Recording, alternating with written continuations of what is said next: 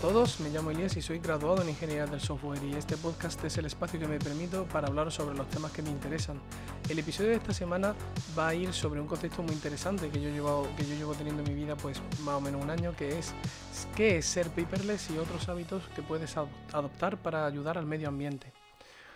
Eh, sin más dilación, pues empezamos. A mí el concepto de ser paperless me llegó desde eh, hace un tiempo, más o menos un año, y básicamente el concepto de ser paperless consiste en usar, eh, como su propio nombre indica, la menor cantidad de papel posible. Esto mm, hace años sería impensable porque obviamente no estaba la tecnología tan avanzada como hoy en día, pero a día de hoy es bastante posible y de hecho casi recomendable en función de, tu, de tus necesidades. Bueno, ya hablaremos de eso. Pero básicamente eh, a mí este concepto me llegó hace un año porque estuve viendo, mm, porque más o menos por esta fecha, estoy viendo un montón de vídeos, pues lo típico de cada vez que vuelvo a entrar a la universidad, pues siempre me gusta ver, pues, qué tengo en mi vídeo tipo, qué tengo en mi mochila universitaria, qué tengo en mi mochila de tecnología, eh, tips para ser más productivos, tal. Y estuve viendo un vídeo de Víctor Abarca que mencionaba el, eh, que hablaba sobre el iPad y el Apple Pencil y mencionó un concepto en el vídeo que era paperless y digo, hmm, este concepto me interesa, ya estuve investigando sobre él y llegué a un vídeo sobre un que lo sube una persona que se llama Lottie Smiley, que es una chica americana que está estudiando creo en Stanford o estaba estudiando en Stanford y básicamente explica el concepto muy bien. Eh, de hecho, probablemente deje enlazado su vídeo aquí al final del podcast por, si queréis verlo alguno. Pero básicamente lo que dice ella es que ella pasó de utilizar eh, papel a, digitalizarlo todo, es decir, utilizar tinta electrónica. ¿Cuál es la tinta electrónica que ella usa? Pues concretamente el iPad Pro de 12,9 pulgadas y el Apple Pencil. Eh, esto es posible por, eh, gracias también a la existencia de mucho software, pero vamos, ya iremos hablando sobre, sobre esto. Pero la verdad que estaba el concepto muy interesante y pues decidí seguir investigando.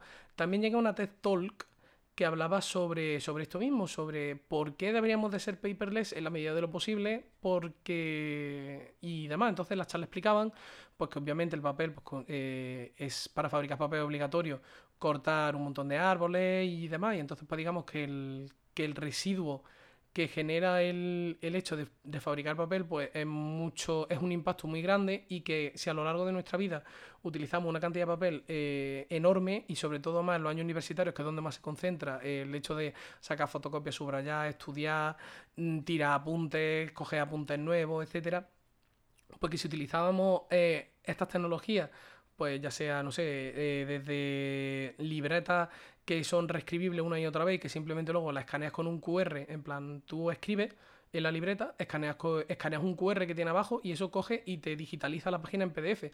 Eso hace ya un par de años salió una aplicación que se llama Adobe Scan, bueno, Adobe Scan y bueno, y otras muchas, pero que te permiten ya digitalizar documentos sin necesidad de tener ningún QR ni nada, simplemente detectan dónde está la página y te digitalizan eso.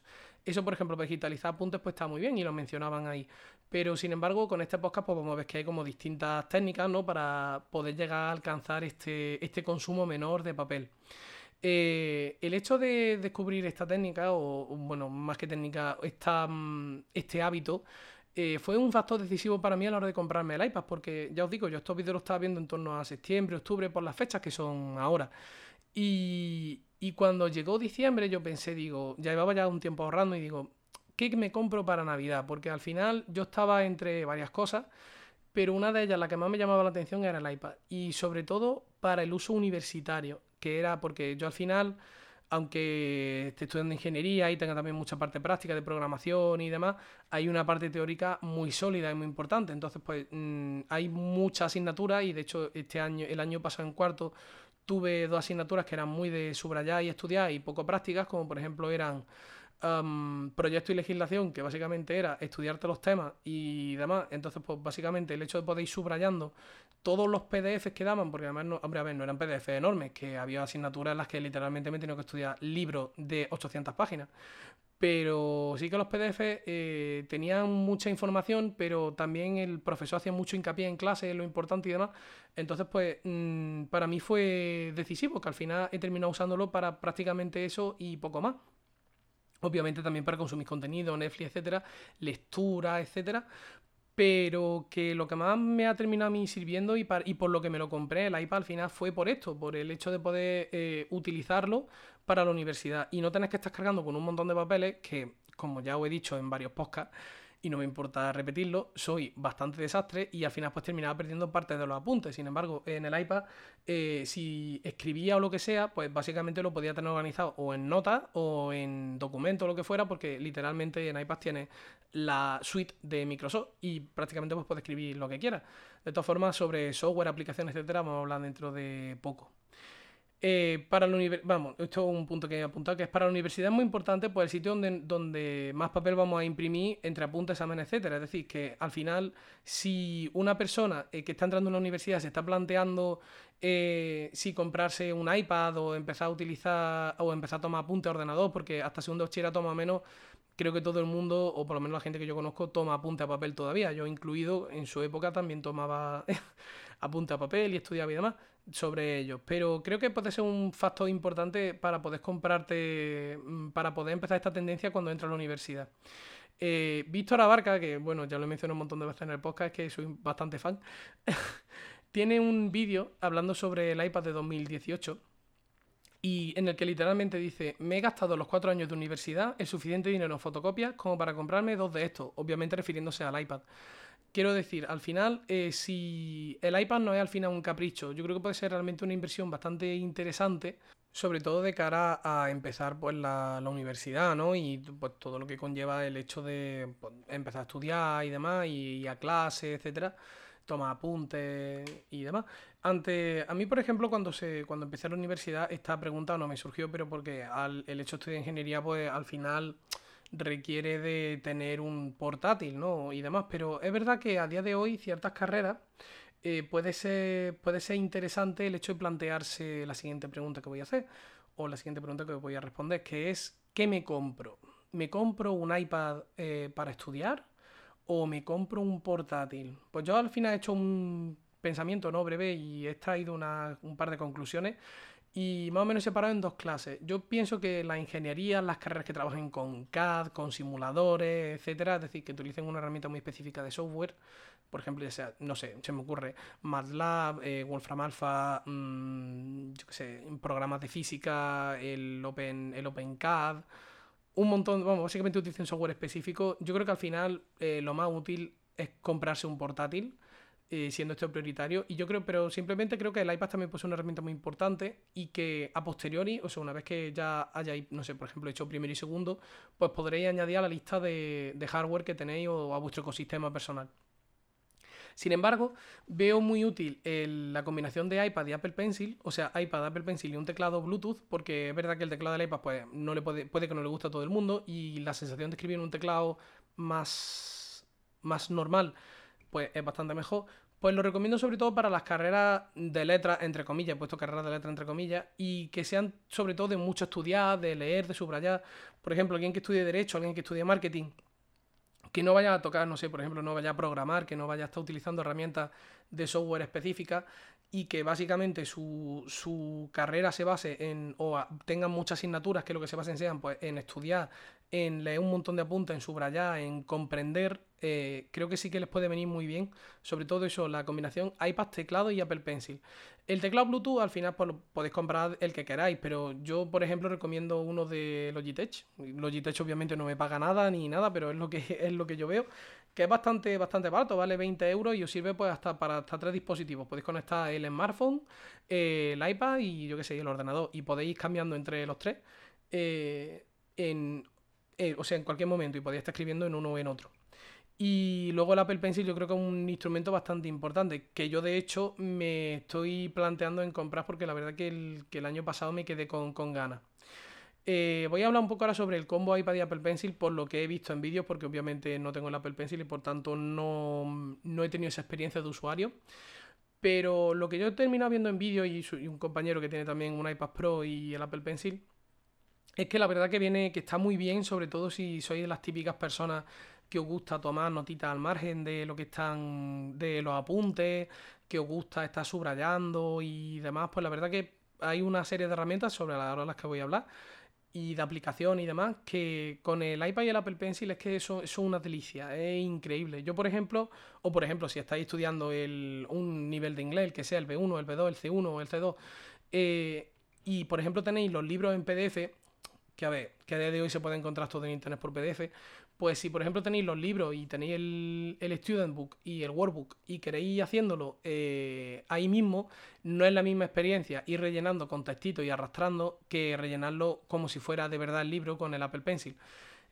vamos, por lo menos esos son los casos que yo me he encontrado y la verdad que, que sí que he hecho, de, hecho en falta, lo he hecho en falta, la verdad, varias veces el Apple Pencil. Y la verdad que, que casi no tiene delay al escribir, en plan, desde que tú, digamos, aprietas y escribes hasta que sale, es prácticamente instantáneo. Y yo me esperaba que fuera SPO.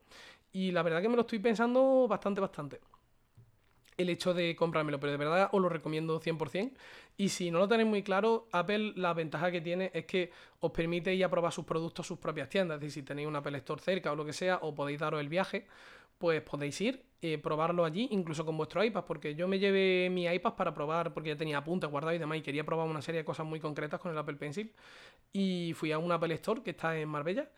Y, estuve probando literalmente hacer lo que, lo que yo haría en un escenario normal de trabajo. Y la verdad que es una delicia. De verdad que lo recomiendo 100%.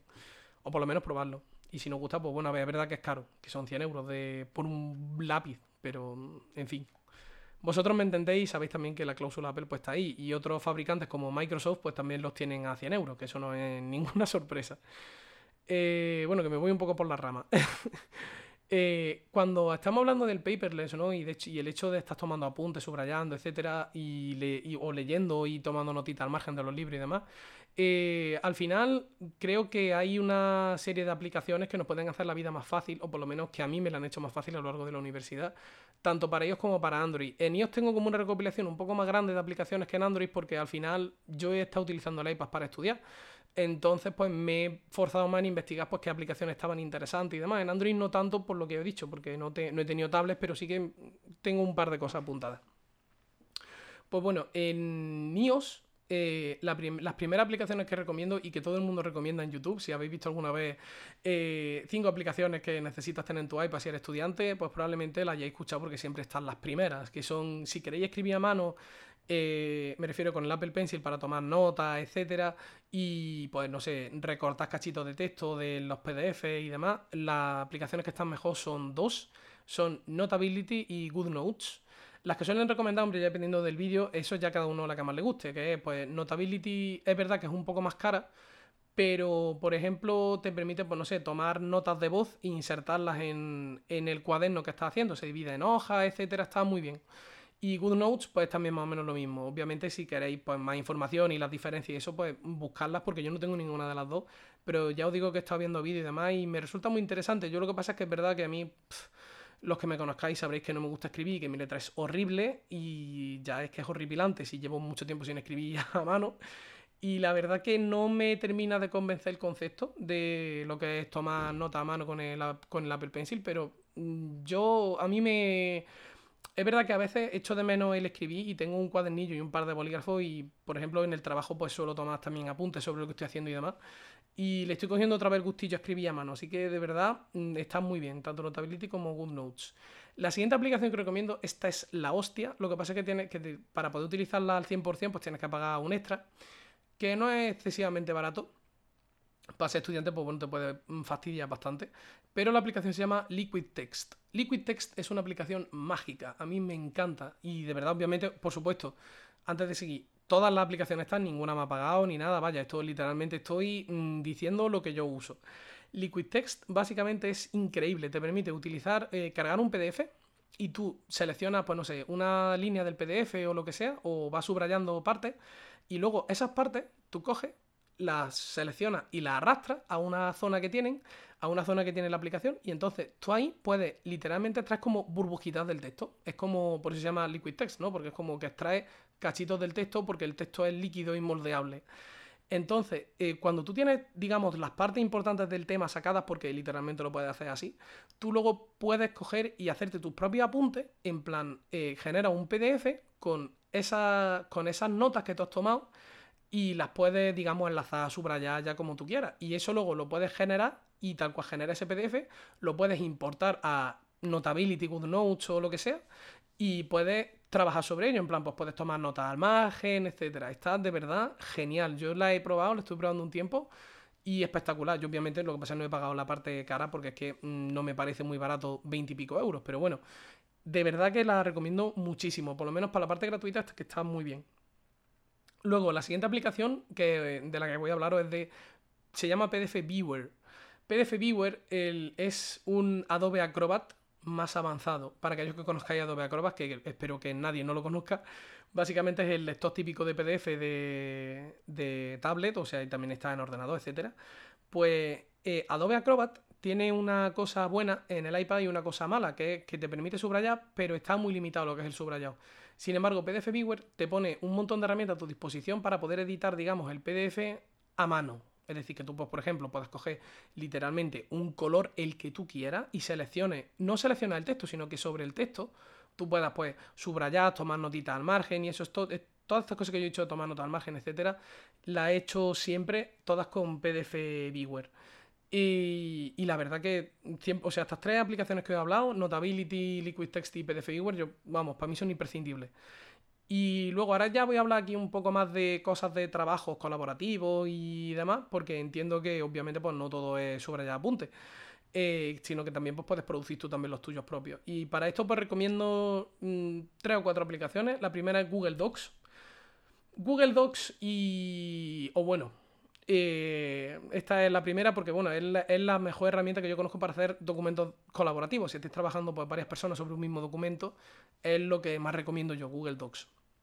Luego, por otra parte, si queréis hacer algo más avanzado, por ejemplo, elaborar apuntes, PowerPoints, etcétera, lo que os recomiendo es o la suite de Office, es decir, o Word, Excel, PowerPoint, eh, OneNote, etcétera, que no sé si lo sabéis, espero que sí, que todos los estudiantes universitarios tenéis eh, la suite de Office, sea, vamos, en teoría seáis de la universidad de la que seáis, tenéis la suite de Office gratis. En plan, os metéis en, Microsoft, os registráis con vuestro correo que os da la universidad ya sea, pues no sé, yo en mi caso que he estudiado en la Universidad de Málaga, pues mm, ta ta tal, ta ta tal, arroba uma.es y automáticamente os dan una clave para lo que, para el, para un tiempo, no sé, a mí creo que se me agotaba en 2019. Y, y en ese tiempo tenéis Office 365, que ya os digo, son casi todos los servicios de, de Office, que pues Word, PowerPoint, Excel, OneNote, eh, ¿qué más tiene? El Projects, de todo. Es una cantidad de, una cantidad de aplicaciones increíble. Y están, y están todas, eh, eso, gratuitas. Y si no gusta la suite de Office, porque, no sé, porque hate a Microsoft, la de Apple está también muy bien. A mí me ha gustado, yo he probado Pages y Numbers. Y Keynote no la he probado, pero porque no me parece. Vamos, la estoy mirando, pero no me llamó mucho la atención ni me invitó mucho a usarla. Pero sin embargo, Pages y Numbers sí que me parece que están muy bien organizadas. Y en vez de Keynote, yo prefiero, mi preferencia personal, eh, PowerPoint. Eh, por último, me quedan dos cosillas que recomendar en el ecosistema iOS, que son pues una plataforma de nube, la que vosotros queráis, mm, porque la verdad que a día de hoy, mm, si yo qué sé, se te cae el iPad, se te pierde, lo que sea, te lo roban, si no tienes los datos en la nube, estás perdido. Y has perdido un montón de datos y un montón de tiempo. Por eso siempre recomiendo utilizar plataformas en la nube aunque sí, que me digáis, no, tío, pero es que la privacidad da igual. Al final os van a espiar por un sitio o por otro. Y yo creo que para tener trabajo de la universidad, mm, es más, eh, eh, creo que es más lo que ganas que lo que pierdes. Es decir, entonces yo, por ejemplo, recomiendo de plataforma en la nube, pues la que queráis. Eso ya la que, la que con la que vosotros sientáis cómodos. Pues no sé, está OneDrive, está Google Drive, está Dropbox, está. hay un montón. Incluso, bueno, si sois programadores, ingenieros, etcétera, Git, o sea, y dentro de Git está, hay un montón de plataformas, está GitHub, Bitbucket, un montón. Eh, GitLab, de verdad que os recomiendo que tengáis vuestras cosas en la nube porque es el único sitio donde no se pierden. Y por último, antes de terminar lo que es la parte de ellos, quería, quería hablaros sobre Medium otra vez. que lo menciono en casi todos los podcasts, pero es verdad que Medium es una plataforma que a mí me gusta mucho, sobre todo para leer y aprender porque a mí me ha sustituido prácticamente a la Wikipedia. Yo antes cuando quería entender, o por ejemplo Stack Overflow en, muchos en muchos casos. Stack Overflow, bueno, para aquellos que no lo sepáis, es una plataforma en la que se realizan preguntas sobre, programa, sobre programación de cualquier tipo, ya sea pues mm, desde los lenguajes de programación más básicos como, no sé decirte, HTML, C, lo que sea, hasta cosas tan complejas como, mm, bueno, complejas, depende de que le pregunte por ejemplo, pues no sé, cómo conectar un Docker o cómo utilizar Kubernetes y conectarlo entre ellos, etcétera, que es, mm, en fin, una tarea compleja. Y entonces pues me dio, la verdad que tiene mucha guía y está de verdad muy bien, os lo recomiendo 100%. Y, y ya está, pues eso de iOS Mm, o sea, de ellos mm, prácticamente son esas las aplicaciones, hombre, que son bastantitas. De Android no hay tantas. De Android, la verdad que, porque básicamente he consultado mi teléfono y he visto lo que tenía, digo, mm, más o menos puedo recomendar esto. Una aplicación en Android que, que no he puesto en iOS por unas razones un poco personales es Evernote. Evernote es una especie de repositorio que te permite pues, guardar todas tus notas y demás, y generarlas, guardarlas en cuadernos. La verdad que estaba muy bien. Pero la empresa quebró hace poco y no sé exactamente cómo está el tema, pero había gente con. O sea, por ejemplo, Víctor Abarca estuvo haciendo un vídeo. Uy, qué gallo me ha salido ahí.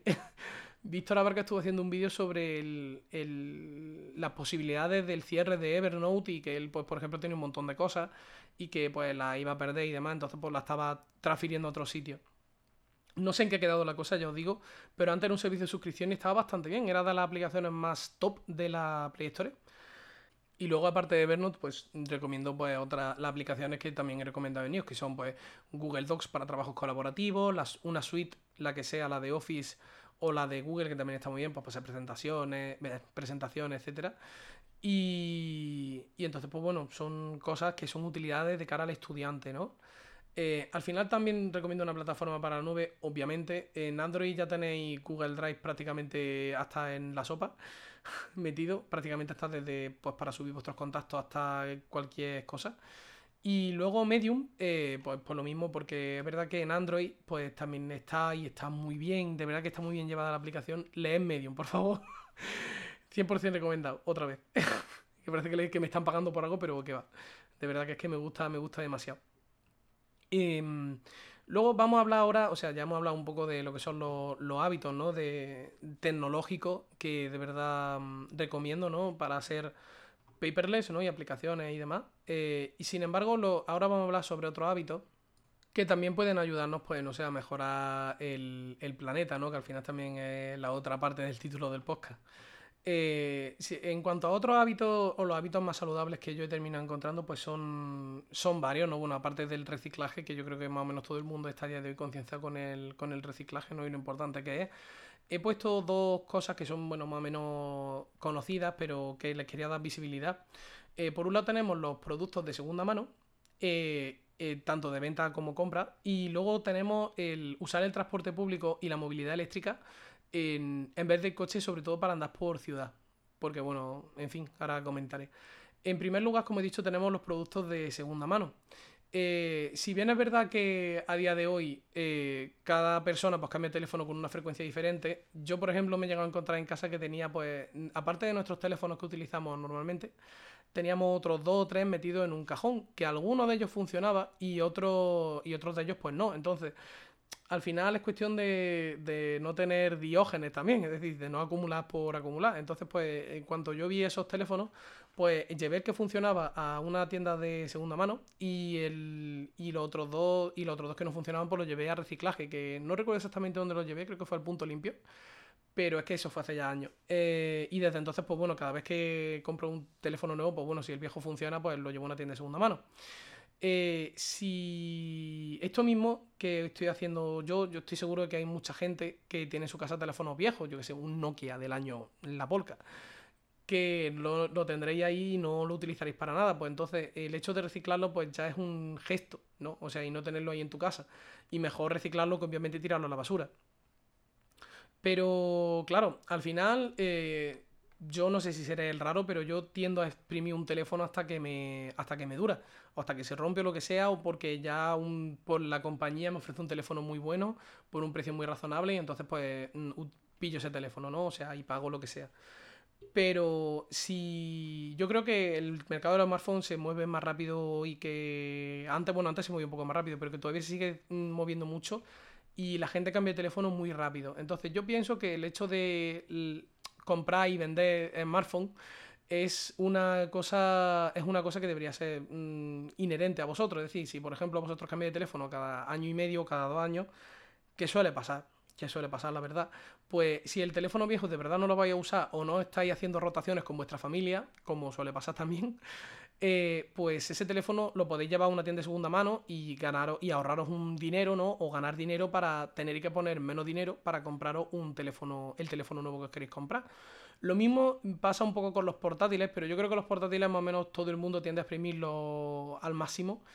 Pero sí que hay gente que, por ejemplo, pues cambia de portátil cada X tiempo y los portátiles viejos pues los tiene en su casa o lo que sea. Pues lo mismo, yo creo que es un, un gesto saludable el hecho de poder darle una segunda vida al producto llevándolo a una tienda de segunda mano y que otra persona pues, pueda utilizarlo y llevárselo por un precio más barato. Pero yo, por ejemplo, en, el mercado que en el que sí que he estado mucho tiempo y de verdad que prácticamente me da hasta vergüenza reconocer lo que me he gastado, ha sido en el mercado de videojuegos y consolas, sobre todo en el videojuego. Consolas no he comprado tantas. Pero videojuegos de segunda mano he comprado muchísimo muchísimo, porque es que literalmente son, es el disco está nuevo y además te daban garantía y todo, con lo cual, eh, si no funcionaba por lo que fuera, pues lo llevaba a la tienda, te lo cambiaban por otro y demás. Y es que te salían mucho más barato. Yo, por ejemplo, he llegado a comprar títulos que valían eh, originales a 40 euros por 20, 15 incluso, ya en función de cómo estuviera la caja, etcétera. Pero la verdad que yo este, este mercado sí que siempre lo he llevado a una tienda pues, que en Game, ¿no? que era la que, es la que a mí me pillaba más cerca y es la que había en todos los centros comerciales, pues sí que es verdad que los videojuegos, sobre todo eso de consola, he comprado mucho de segunda mano. De hecho, en las cajas que os dije en el podcast anterior que tenía un montón de juegos, 80, 90 juegos, pues ya tengo probablemente 30, si no más, serán de segunda mano. Y, la verdad que este, que este mercado a mí me parece muy interesante porque la verdad que los videojuegos es un producto que no se desgasta, que al final es un disco que tú lo metes en la consola o un, no sé, una tarjeta de la Nintendo o lo que sea, y que eso no se, no se desgasta. Al final es un uso y ya está. Y cuando tú terminas de usarlo, pues si te quieres comprar el videojuego nuevo, no sé, imaginemos un Call of Duty que sale todos los años, pues si tú tienes el Call of Duty antiguo y te vas a comprar el nuevo, pues a lo mejor, no sé, en la tienda te dan pues 15, 20 euros. Eh, antes de que salga el nuevo, pues no sé, pues esos son 15 o 20 euros que no tienes que poner tú de tu bolsillo para comprarte el nuevo. Pero bueno, la verdad que estoy mencionando todo esto, ¿no? Porque al final mm, yo estoy trabajando a día de hoy en una empresa de, que, que, tiene, que es de retail, de segunda mano. Y se llama pues Cash Converter, que mucha gente la conocerá y sobre todo la gente que me conoce pues sabrá que estoy trabajando ahí. Y la verdad que el, que el mercado, ya te digo, que al final yo he ido a, un par de tiendas, un par de veces ahora desde que estoy trabajando ahí. Y la verdad que se mueve mucho y a mí me parece muy interesante y un gesto muy bonito, ¿no? Para... Mm, ayudar al medio ambiente, ¿no? Porque sí que es verdad que muchas veces los productos se reciclan mal y sobre todo los productos electrónicos que son muy complicados de reciclar y demás, pues las empresas al final no terminan reciclándolo y lo echan a vertedero. Eh, y si, por ejemplo, el producto todavía funciona, no te pares a que deje de funcionar. Quiero decir, imagínate que tú te, compras eso, lo hemos dicho. Tienes un smartphone viejo, te compras uno nuevo y el viejo pues lo dejas en tu casa.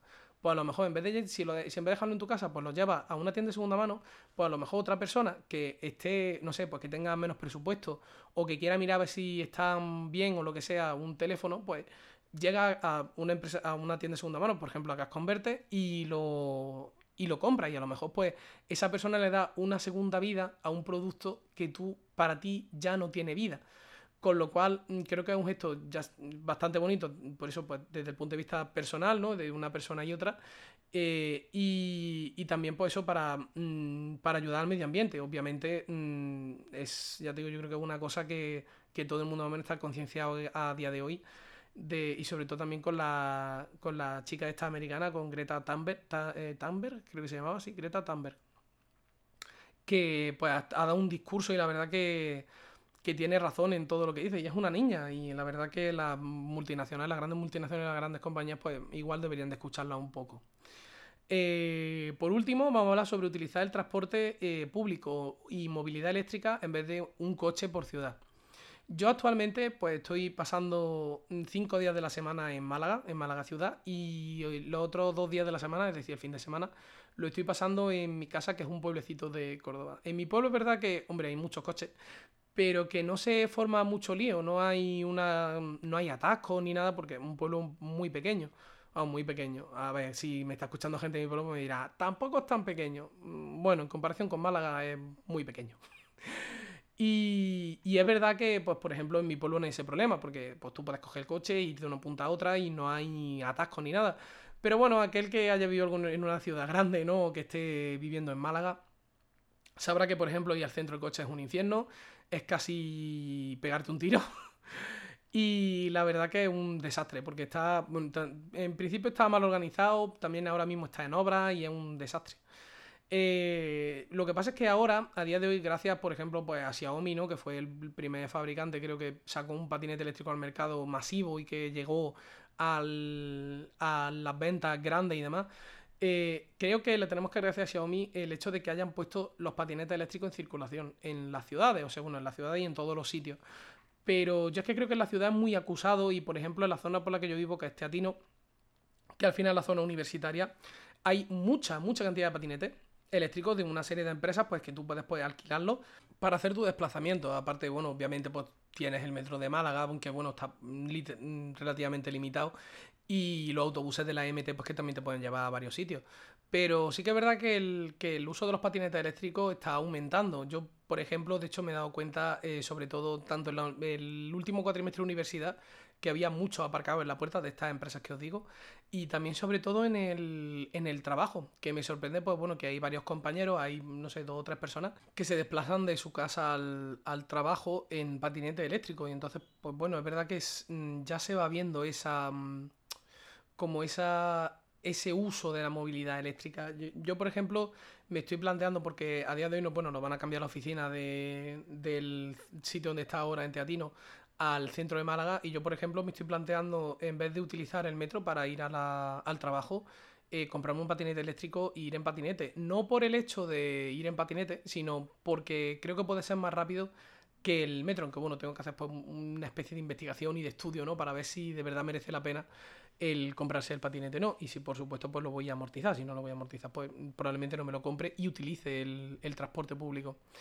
Eh, y obviamente una cosa muy importante es que utilizar el transporte público en vez del coche pues agiliza el transporte de las personas porque por ejemplo los autobuses pues tienen carriles especiales y demás.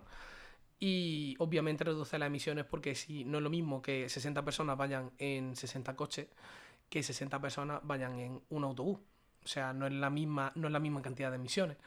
Y la verdad que en los tiempos en los que vivimos, en los que el planeta pues cada vez, o sea, la gente sigue negando el calentamiento global y demás, pero yo pienso que estamos ante una catástrofe bastante inminente y que si esto pues no cesa por parte, no sé, tanto de las multinacionales como de, de las personas, ¿no? Pero yo creo que al final eh, una persona no hace mucha diferencia, es decir, somos 7.000 millones y creo que las personas, o sea, las empresas que sí que tienen que decir, mucho son las grandes multinacionales y las empresas que tienen mucho dinero, que podrían dedicarlo a invertir, pues no sé, en coches eléctricos eh, para que sean, o sea, para que el coche de los, para el coste de los coches eléctricos sea más barato y, y las personas normales y corrientes pues puedan comprarse uno, porque a día de hoy, pues no sé, no hay coches eléctricos por 10.000 euros, ni por 15.000. Entonces, pues bueno, un mercado que está pues vetado y sobre todo para la gente que no tiene mucho dinero para comprar, etcétera. Entonces, pues bueno, en fin, yo creo que mm, básicamente es la idea que quería transmitir en el podcast, pues recapitulando un poco, pues eso, recordaros que que eso, pues que ser paperless, pues consiste en reducir la cantidad de papel que consumimos para eh, reducir la cantidad de, de la tala de árboles, etcétera. Aunque ya os digo que esto al final, eh, si fuera una tendencia global, sería muy importante, pero yo pienso que a vosotros también os puede ayudar porque, porque también le dais un uso a la tecnología más intensivo y, por ejemplo, el, un iPad no es excesivamente caro, a ver, dependiendo de lo que te quieras gastar. Pero yo creo que puede ser un uso muy interesante el hecho de, sobre todo eso, para gente que estudie mucho y que tenga muchos apuntes que leer y mucho que subrayar. Yo creo que puede ser el compañero perfecto de la universidad y así no tenéis que estar cargando ni libros ni nada, porque vamos, prácticamente desde hoy casi todo está digitalizado y la verdad que es una ventaja muy muy grande. Eh, también recordaros pues un poco las aplicaciones ¿no? que, que, os he recomendado antes. En iOS pues teníamos eh, Notability y GoodNotes, Liquid Text, PDF Viewer, Google Docs, la suite de Office, eh, una plataforma de nube para guardar vuestros datos y todos los trabajos y Medium. Y para Android, pues Evernote, Google Docs, la suite de Office o de Google, eh, una plataforma de nube exactamente igual que NIOS y Medium. Eh, por último, eso pues hablas también de que el, hecho de que le deis una segunda vida a vuestros productos eh, llevándolo a una tienda de segunda mano o el hecho de que vayáis a comprar productos de segunda mano que también pues es muy es bastante habitual hombre yo digo yo sobre todo videojuegos me harto de comprar de segunda mano. Y, y, por último, pues nada, el uso del transporte público o la movilidad eléctrica, que al final es una cosa que está en boca de todo a día de hoy y que, y que de verdad pues es importante, ¿no? Y al final, pues si terminamos reduciendo las emisiones de las grandes ciudades, pues podremos respirar un aire menos envenenado y en general mejorar la calidad de vida. Y hasta aquí el podcast de, de hoy. sobre, sobre qué es ser paperless y otros hábitos que, puedes, que puedes cambiar para ayudar al medio ambiente. Espero que de verdad os haya gustado mucho, que hayáis aprendido algo, ¿no? Que yo creo que hoy era un podcast más de aprender, más que de enseñaros algo que, no sé, o hablaros sobre un tema. Eh, y creo que al final todo el mundo podemos hacer algo para, para, o sea, para ayudar al medio ambiente. O sea, ya sea pues, no sé, empezar a reciclar o mm, convertiros en paperless students. Y, y, la verdad que es un tema que me resulta muy interesante y que desde hoy pues sigo aplicando y espero poder seguir aplicando muchos años porque la verdad que me gusta mucho. Si os ha gustado el podcast, pues mm, podéis dejar un comentario, una review en Apple Podcast, todo lo que sea, os voy a leer siempre. O también podéis contactarme a, través de mis redes sociales, ya sea pues Instagram o Twitter, que siempre las suelo dejar enlazadas en el, en el episodio. Y sin nada más que añadir, me despido hasta la semana que viene. Un saludo.